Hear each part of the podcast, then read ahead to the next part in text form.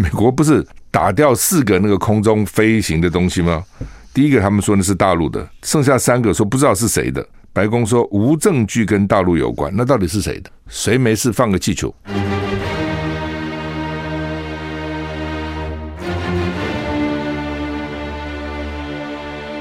赵少康时间，吃喝玩乐骂，和我一起快意人生。是赵少康，欢迎你来到赵少康时间的现场。台北股市跌一百五十三点哈，哇！台北为什么跌呢？因为美国的股市有一点变化了哈。道琼原来开盘的时候我看它是涨的哦，可是呢早上起来看跌了，跌了一百五十六点啊，跌了零点四六个百分点，所以导致 S P S and P 五百呢跌小跌零点零三个百分点，但是纳斯达克是涨六十八点。涨了零点五七个百分点，费城半导体其实也是大涨二点一个百分点哈，但是台股还是跌一百五十七点啊，主要美国的 CPI 啊高啊，比预期的高啊，所以大家也分析过了哈，这个物价一上涨上来要压下去不是那么容易的啊，不是说你利息涨两天啊，现在物价跌了啊，或者上涨没有那么严重，我赶快就就不升息了啊，通常压不下去。过去的经验呢，这个。物价一涨上来，要一段时间才能压下去，不是立刻能压得下去。好，那么欧洲三大股市呢？英国、法国小涨，德国小跌。台股现在跌一百六十点啊！今天早上最低的温度是八点一度啊！下个礼拜还有冷空气呢啊！台湾因为受到强烈大陆冷气团影响，今天早上平地最低温在哪里呢？在新北市的富贵角，只有八点一度。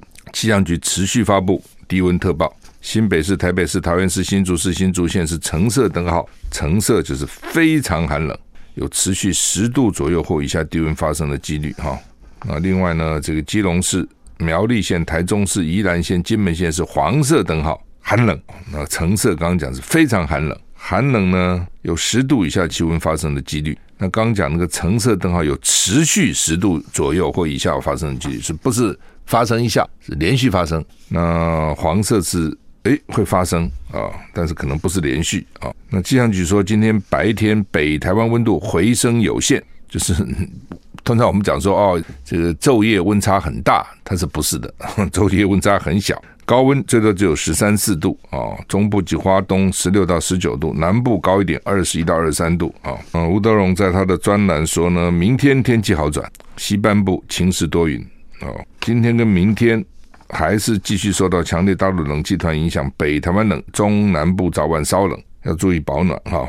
周五，今天周三，周五白天到周日，冷空气逐渐减弱啊，天气逐日回暖，一天比一天暖了。周五各地晴朗稳定，周六周日持续晴朗稳定啊，但是礼拜天晚上到礼拜二有另外一波缓降型冷空气，就是今天冷，明天慢慢开始好。礼拜五、礼拜六、礼拜天回暖，礼拜天晚上开始到下礼拜二又冷啊，这跟昨天我们讲的差不多了哈，反正就是这样哈。啊，冷两三天，好两三天，再冷两三天，现在温温度就是这样哈。巴菲特旗下的波克夏啊，公布上季大砍台积电 ADR 持股，砍了六八十六趴，所以呢，今年台积电。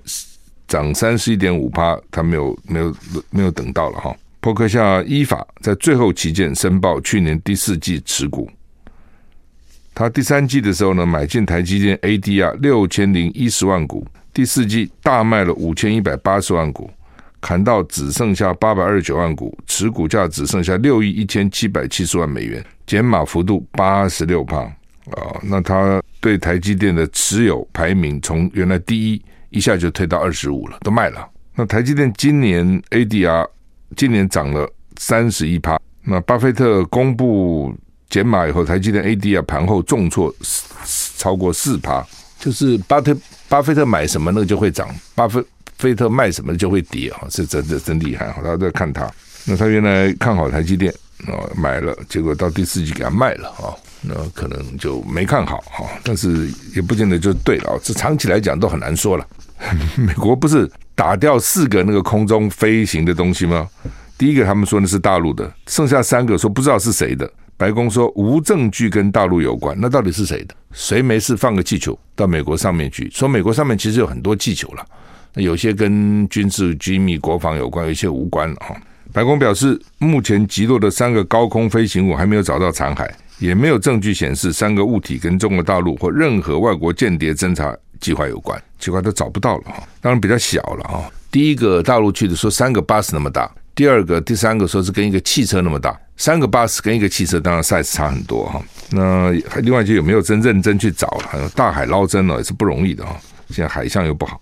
美国击落第三个呃击落三个飞行物体呢，其实四个了哈，除了那个以外，呃，白宫发言人、白宫的国家安全会议发言人说呢，美国当局还没有看到任何迹象或事物明确指出这三个物体是中国中华人民共和国间谍气球计划的一部分。或明确涉及外部情报收集行动。科比也说呢，中国大陆正在运作一个蓄意执行的计划，资金充沛，利用难以发现的高空气球对美国跟其他国家从事间谍侦查活动。他们就是这个气球比较难侦查了哈，一方面它是那个可能皮都是橡胶的，不过美国打到的这第四个是个金属的，那可能那个反射比较没有那么强啊。另外呢，飞得很高，在平流层的呢不容易找到了哈。天气后恶劣，地处偏远。哦，你看他现在找到什么阿拉斯卡了、蒙特纳了，哦，哇，那就是那一带了哈。那地处偏远，地势险峻，哦，目前没有找到这个残骸。可比说，可能需要一段时间才能找到残骸坠落的地点，而且取回残骸。而这三个物体有可能只是跟商业或研究实体有关的气球，所以是良性的，但没有公司组织或政府表示这是他们的所有者，这也很怪啊，哦，就是说。我有我有这个气球上去，我总有作用，我不会去好玩的嘛，不会像我们平常放风筝，放放风筝飞掉，飞掉就飞掉。它这么大啊，而且呢，一定一定有它的目的嘛。那气球被打下来，总有人承认吧？这怪这怪，这是我的，It's mine, It's mine。没有哎，没有人说哦，没有人表示是他的，所以这也很很很很好笑。那是怎样？是怕被人家怀疑吗？这当然几种可能，一种就是它就是间谍气球，所以什么好解释的？间谍被抓都不承认的，美国政府的间谍被抓都不承认的是他的间谍，而且间谍自己也知道，你被抓进，自己活该倒霉，自认自自己认了。那所以如果是间谍，其实不会有人承认嘛。那如果不是，对不对？就是承认，也许还有保险呢，搞不好有些还要保险，那都不承认啊，这个很奇怪。那上个上个被打下来的疑似中国侦察气球的这个气球呢？美国表示已经从大西洋回收，调查联邦调查局正在检查这些物品。美国说这些物品是在监视敏感的军事地点，所以有那种传感器、气球传感，就就是能够把那个讯息传送的这些设备了。阿拉斯加附近拦截俄战机，美军说跟日前击落的不明物体无关。北美航太防卫司令部表示，美军昨天在阿拉斯加附近拦截了四架俄罗斯战机。跟日前美军在美加上空击落的并不明飞行物体无关。现在反正大家风声鹤唳，草木皆兵啊！北美航太防卫司令部发表声明说，美国昨天出动两架 F 十六，在阿拉斯加防空识别区例行拦截四架俄罗斯战机。这四架战机中包括 Tu 九五贝尔 H 轰炸型以及苏 Su 三十五战机。声明中说，俄罗斯战机是在国际领空，没有进入美国或加拿大。主权领空，评估俄罗斯战机的行动，跟日前在美加上空击落的不明物体无关。美国强调，这些飞机不构成威胁。俄罗斯经常进行这类活动。二零零七年开始，平均每年拦截六到七架俄罗斯战机，最多曾拦截到十五架。所以美国不将此视为威胁跟挑衅。根据 Fox 新闻报道，最新的入侵发生在俄罗斯跟西方之间，因为乌克兰战争加剧的紧张局势之际。国防官员指出，两架荷兰 F 三十五战斗机周一在波兰附近领空拦截了俄罗斯军机啊，所以所以拦截就是那个飞机要过来啊，你就出来说不要过来了，不要进来了，不要进来，意思是这样哈。美国 F 六 F 十六战机在十二号升空，在美加边境的休伦湖拦截一个不明飞行，但直到发射第二枚飞弹才成功把它击落。白宫证实，飞官发射的第一枚 AIM 九 X 响尾蛇。Sidewinder 并没有击中目标，而是直接掉进湖里，所以很尴尬。打个气球，杀鸡用牛刀，结果还打不到啊！然后这个美国参谋首长联席会议主席麦利表示，飞弹是安全的降落在休伦湖中。什么飞弹很安全？飞弹是要去打人家，结果打到湖里面去了哈，掉到湖里面哈。他第一枚没打中了，空对空；第二枚才打中了。好，我们休息一下再回来。I like 我是赵少康，欢迎你回到赵少康时间的现场哈。台北股市现在跌一百一十二点。跌幅缩小一点，比较刚开刚开始还跌了一百六十点哈。好，那么他们要去打那个气球嘛，出动 F 十六哈，F 十六上次打掉中国那个就是 F 二十二了哈，那这是 F 十六出动以后呢，在密西根上空发射一枚 AIM 啊，叫 M 啊九 X 响尾蛇空对空飞弹，没有打中，再打第二枚打中了哦。现在不清楚没有打中的那个导弹掉在什么地方了哈。你知道这一颗响尾蛇飞弹多少钱吗？四十万美金，一千两百万台币。那个气球多少钱？我想很便宜了哦。而且他们现在打的还说是比较小的气球，那怎么会打不到呢？因为气球可能太小了。那这个飞弹本来设计不是去打气球的嘛？哦，可能飞弹是也许是追踪热源啊，或反正有各种不同的方式，但是不是打气球的。所以呢，外国媒体就嘲笑说：“你们不是有捍卫战士吗？大家记得吗？上次捍卫战士 Top Gun 二吧？哦，哇，我也去看了。”还，很多人看啊，哇，这个卖座非常好，Tom Cruise 演的。他们说比起 Top Gun，好像 Oops，Oops，哎呦，吓一跳，到底怎么回事啊？就被外媒嘲笑了啊，这个笑死人啊。那美国的政治新闻叫 Political 报道说，台积电创办人张忠谋去年八月三号哦。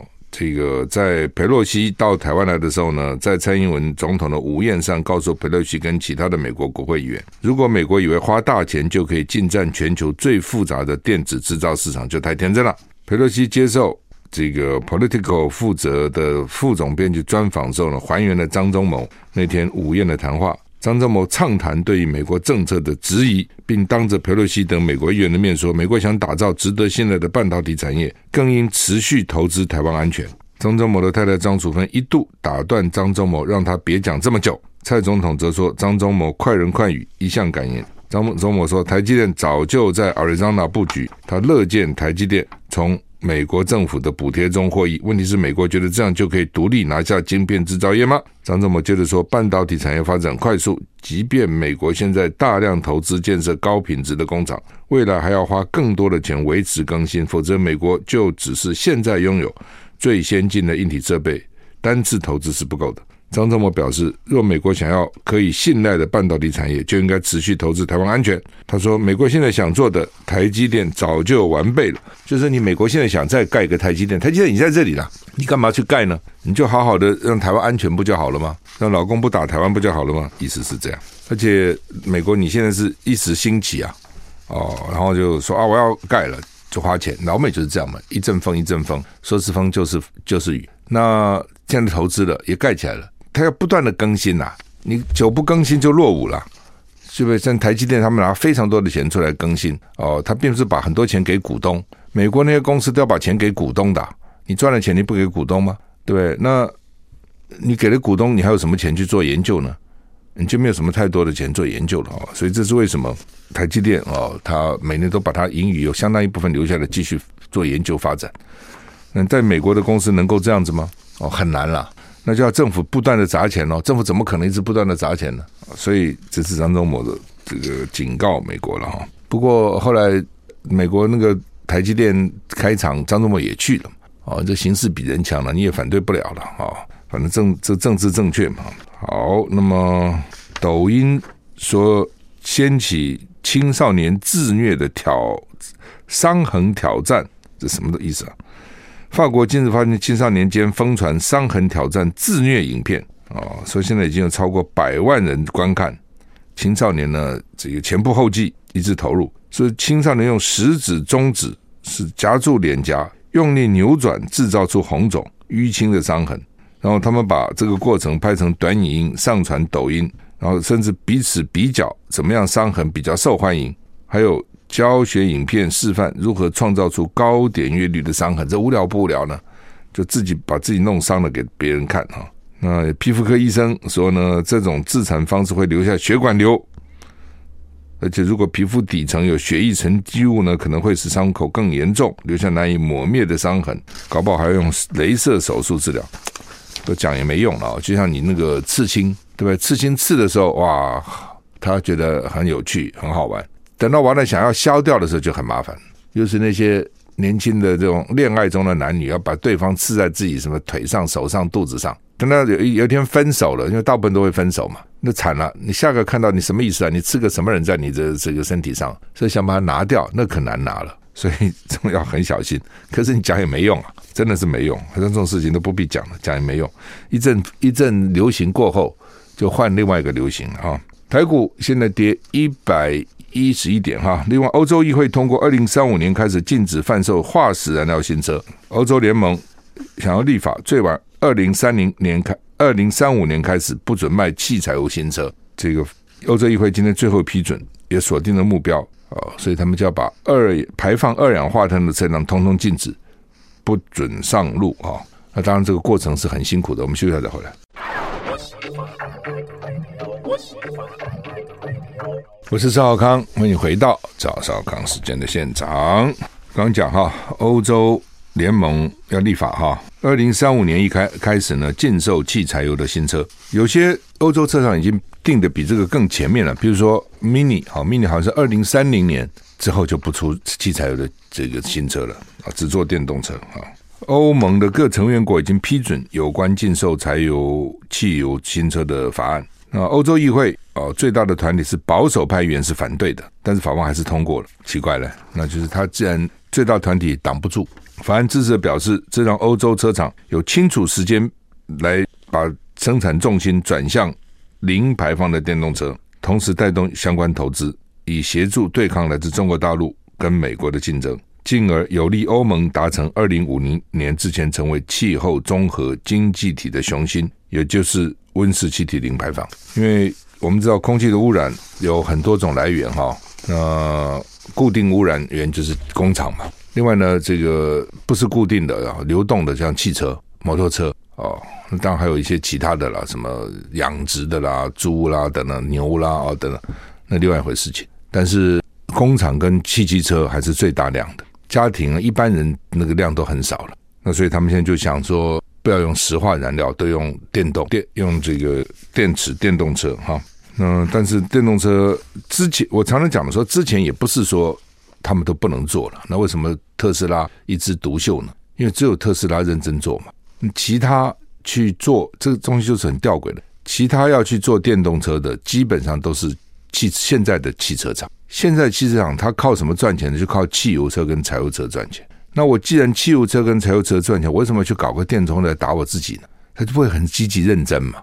这就要靠法律、靠国家嘛、靠政府。你靠他就很难了。那特斯拉是本身不做柴油车、不做汽油车啊，他一来就给你搞电动车啊。对不对？所以他肆无忌惮、毫无顾虑，我们勇往直前啊，拼命开创哦，并不是说传统的什么宾士啊、BMW 啊、奥迪啊、哦福特啊、哦 GM 啊、Toyota 不能做，都可以做的，他不要做嘛，他也没有真的花很大的心力跟投资很多的钱来做。对，那特斯拉马斯克是两手两脚，他只做这个东西嘛，全力拼下去。那其他的可能就是半只手半只脚去做。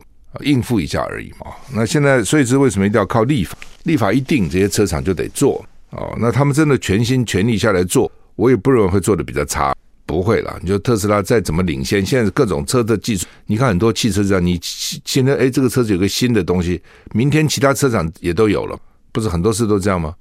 你有安全气囊，人家就过一阵人家有了；你有安全带，过一阵人家也有了。啊，你有这个电动这个设备那个设备，什么电动窗，过一下人家也有了。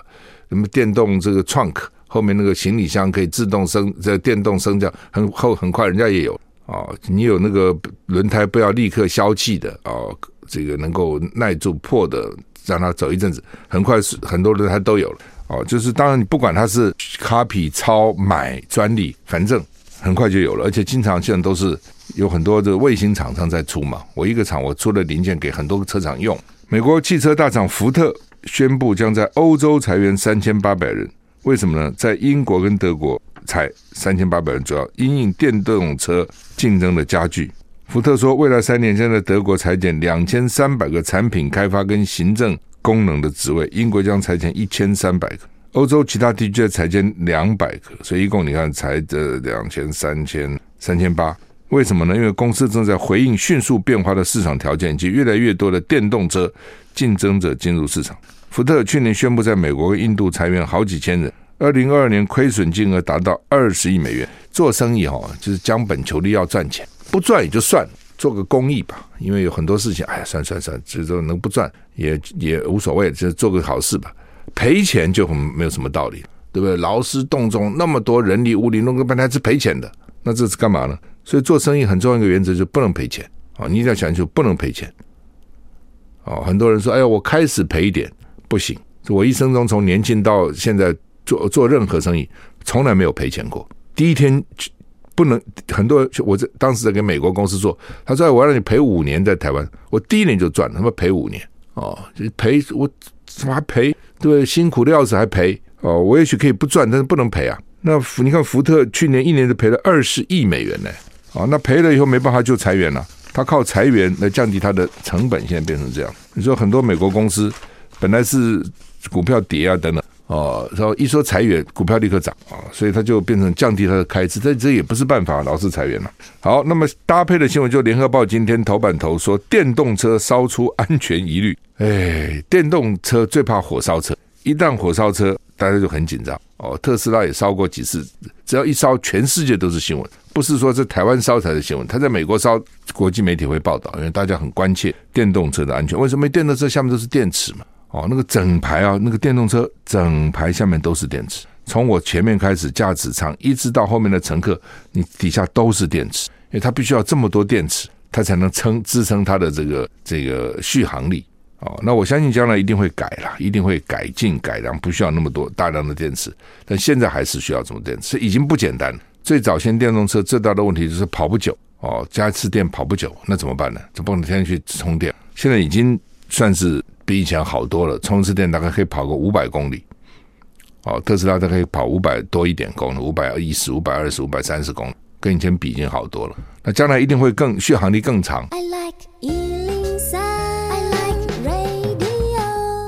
我是赵少康，欢迎回到赵少康时间现场。台北股市现在跌一百四十四点啊，联合报头版头登的说电动巴士了。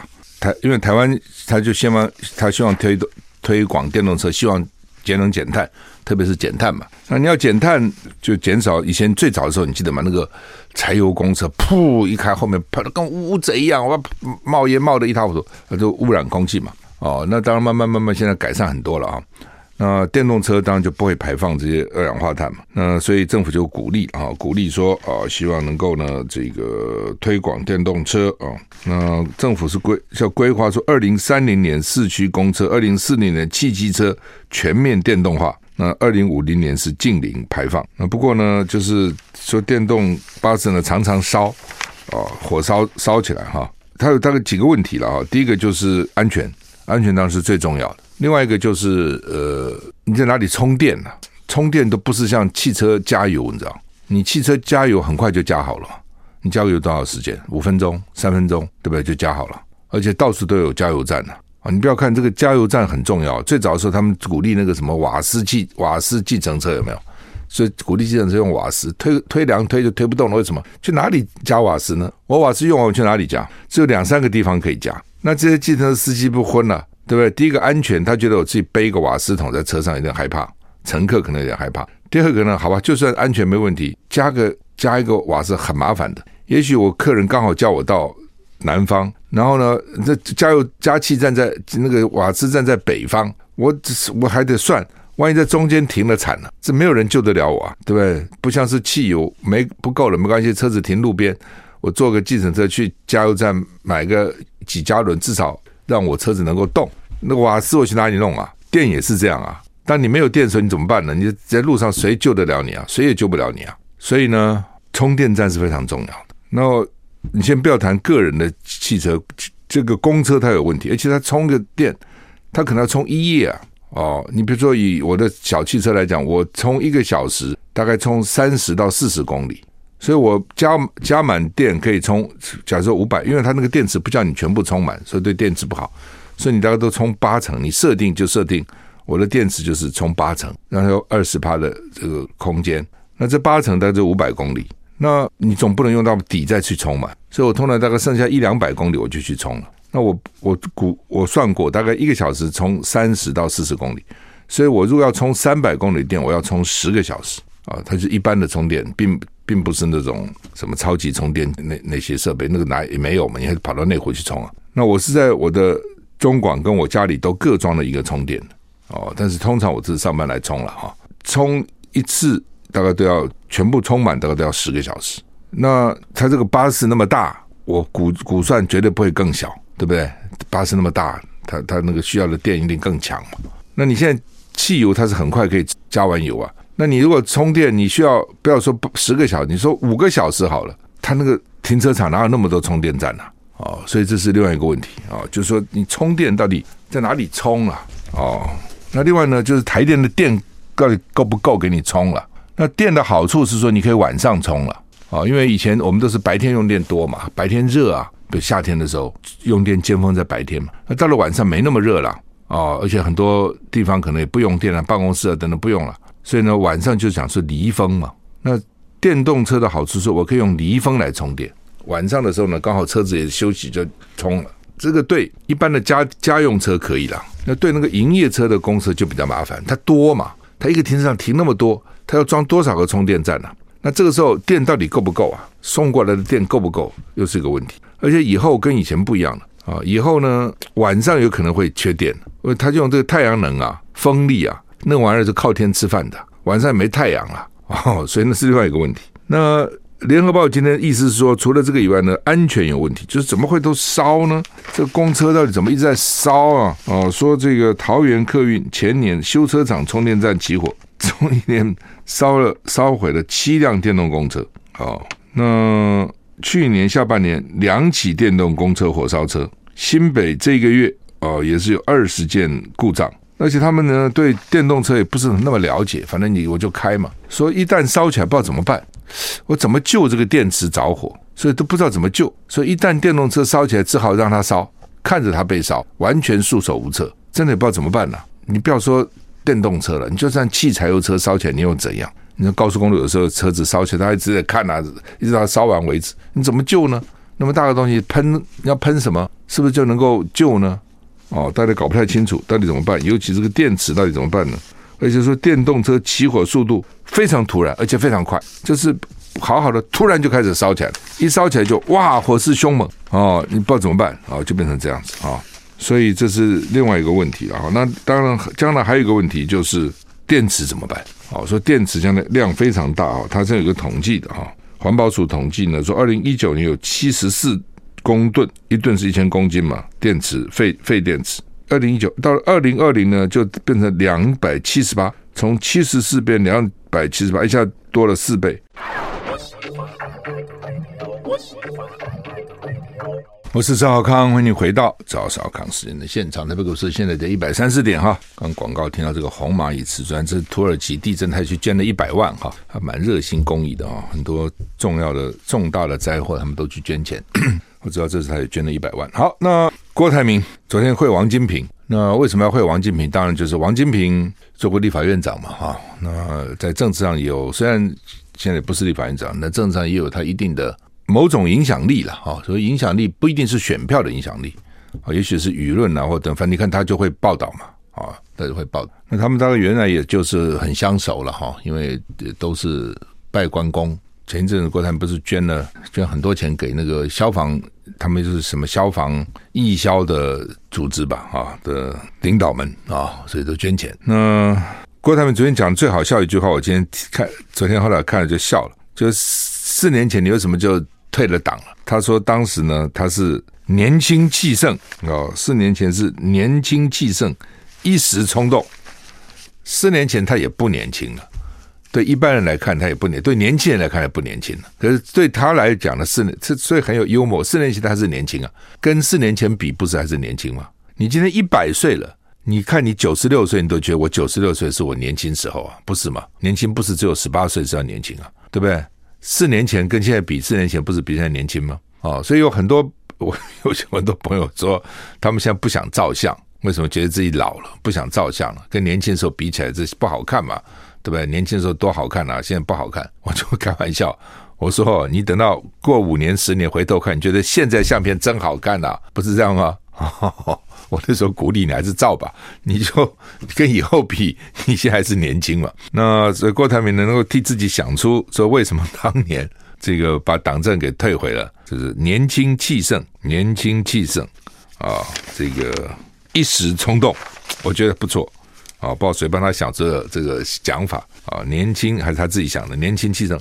一时冲动，他也希望朱立伦汲取四年前的经验跟教训。什么叫四年前经验教训？就是四年当时的初选啦。当时国民台郭台铭提出几种方式啊，比如说要用手机啦，反正有各种几个建议，国民党当时没接纳了，都没接受他啊。